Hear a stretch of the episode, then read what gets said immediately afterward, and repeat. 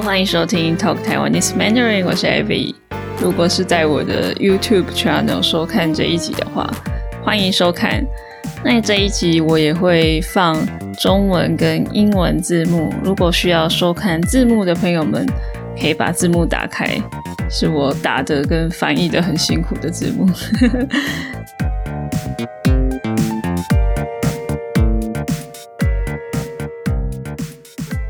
那今天这一集呢，是前阵子有一些听众朋友传讯息跟我说，希望我可以推荐一些台湾的 podcast 节目，所以今天呢，我就要来分享一些我有在听的台湾的 podcast 节目。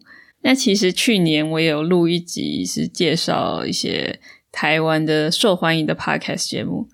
那这两集有什么不一样呢？第一是。去年录的那一集好像是第十一集吧。那一集我主要是介绍一些呃热门的排行榜上面前几名的 podcast。那今天这一集呢，主要是介绍我自己会听的，我自己觉得还不错的 podcast，分享给大家。第二点就是去年录那一集的时候，其实我也没有听很多台湾的 podcast 节目，主要就是跟大家介绍一些很热门。就是大家都在听的节目。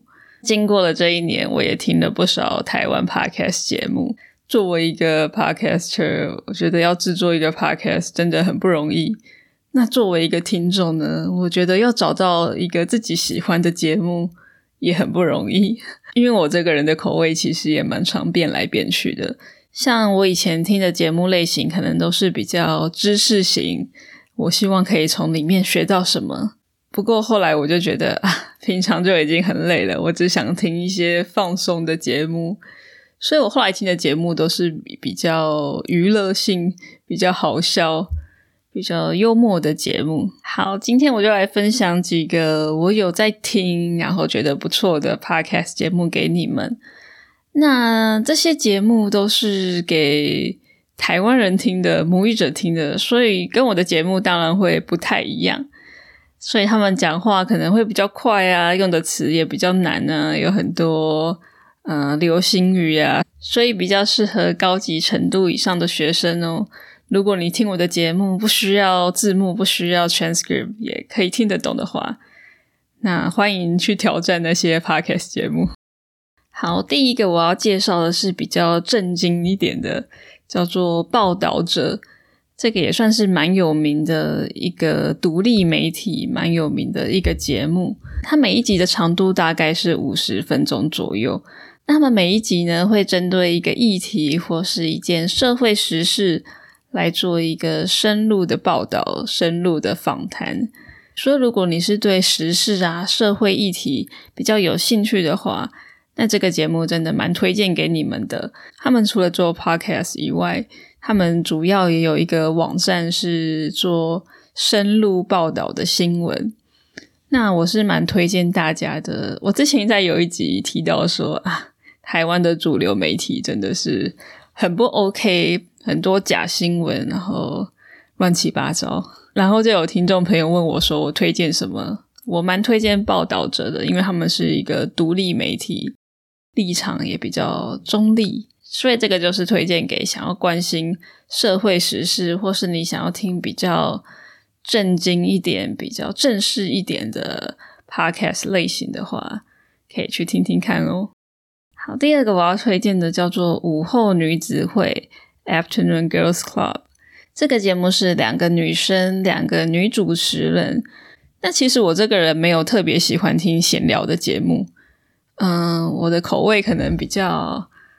难捉摸吧，所以我蛮少听到我喜欢的闲聊节目。那这个节目的话，我有听了至少三集以上。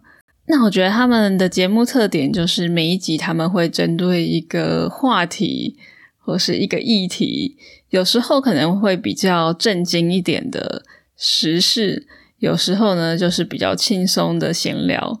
然后我觉得比较好的是他们闲聊也不会太过于乱聊，然后东扯西扯，我觉得听下来还蛮顺，还蛮舒服的。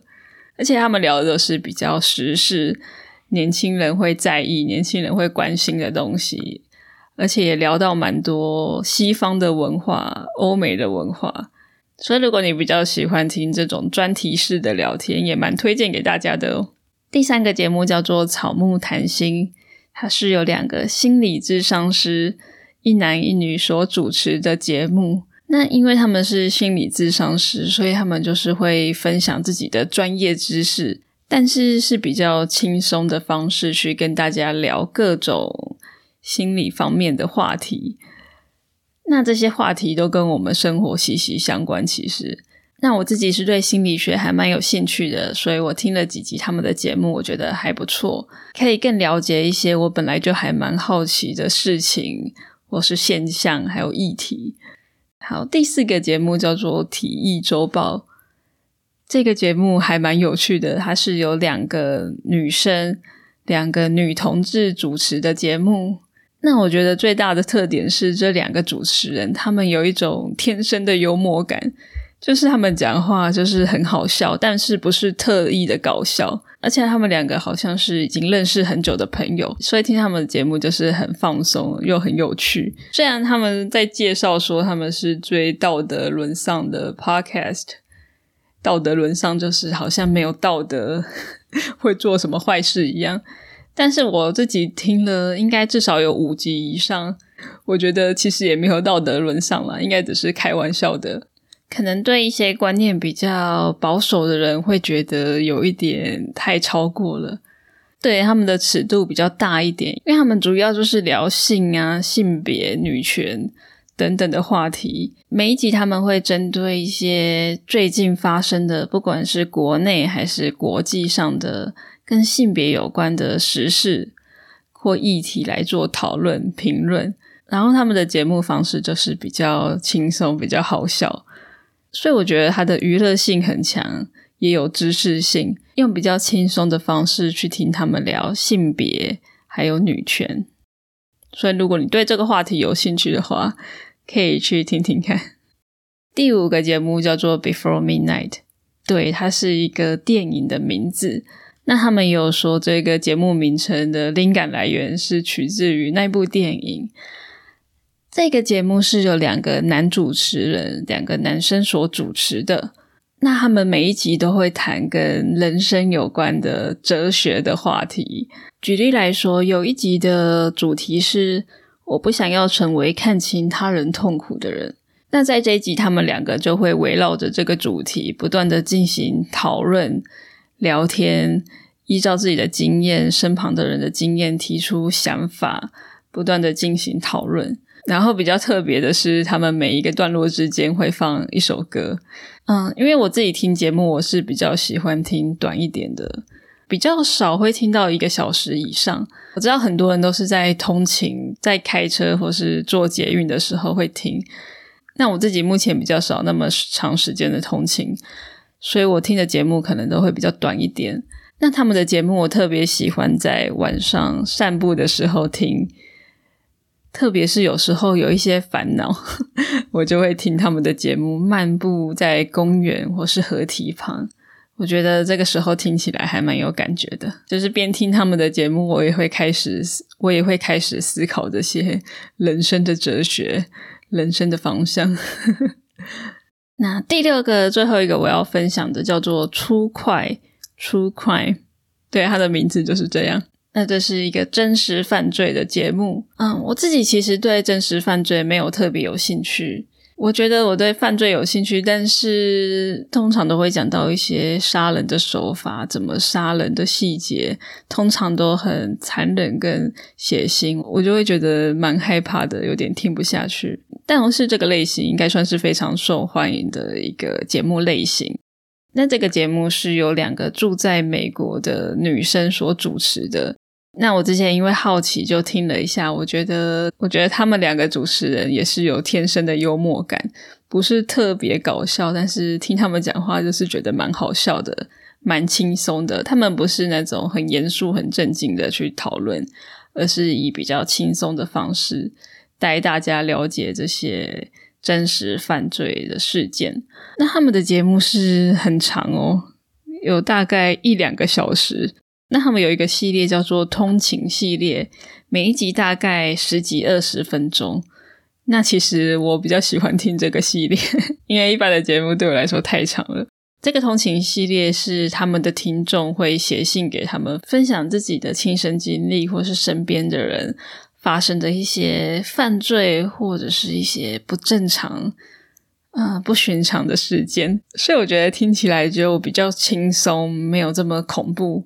而且又比较贴近自己的生活，毕竟大部分应该都是在台湾发生的。我觉得对于中文学习者，你可以先听这个通勤系列，应该比较好理解。一次听个一两个小时，可能也会比较困难。不过还是看你们的喜好。好，以上就是我分享给大家六个台湾的 podcast 节目，我听过而且觉得不错的。那听完这一集，你有什么想法呢？你自己平常喜欢听什么 podcast 呢？欢迎推荐给我你喜欢的英文 podcast。我自己觉得好难找到合我口味的节目。总之，有任何的想法都欢迎在这一集的影片下面留言告诉我哦。我会很想知道你们的看法，还有你喜欢什么样的节目，都告诉我吧。那最后我要来回馈在 Apple Podcast 给我留下评论的听众朋友们。这一位是来自美国的 Jessica。哇，他给我留下一个很长很好的评论，让我看了很感动。那我大概念一下，他说：“Abby is a pleasure to listen to for intermediate learners of Mandarin。”他说我追踪他的 podcast 大概半年了，我真的很喜欢内容，非常的有趣，听了不觉得有压力。然后他说：“I love learning about Taiwan, one of my favorite countries I've visited。”哇！艾比感觉就像一个朋友一样，他很有热情的在做他在做的事情，然后我非常期待，不管他未来会做什么样的内容。Thank you, Abby，谢谢 Jessica，让我看了非常的感动，我会继续努力的。那如果大家喜欢我的 Podcast 节目，也可以到我 Apple Podcast 给我留下 Five Star 五颗星的评论，这可以让更多人发现我的节目。那如果在我的 YouTube channel 看这一集的话，帮我按赞、留言、订阅我的频道吧。那如果想要给我支持的话，欢迎加入我的 Patreon，上面你可以下载到每一集的 transcript，还有 audio files。那也可以去订阅我的 newsletter，在我的 Instagram 上面追踪我哦。我们下次见喽，拜拜。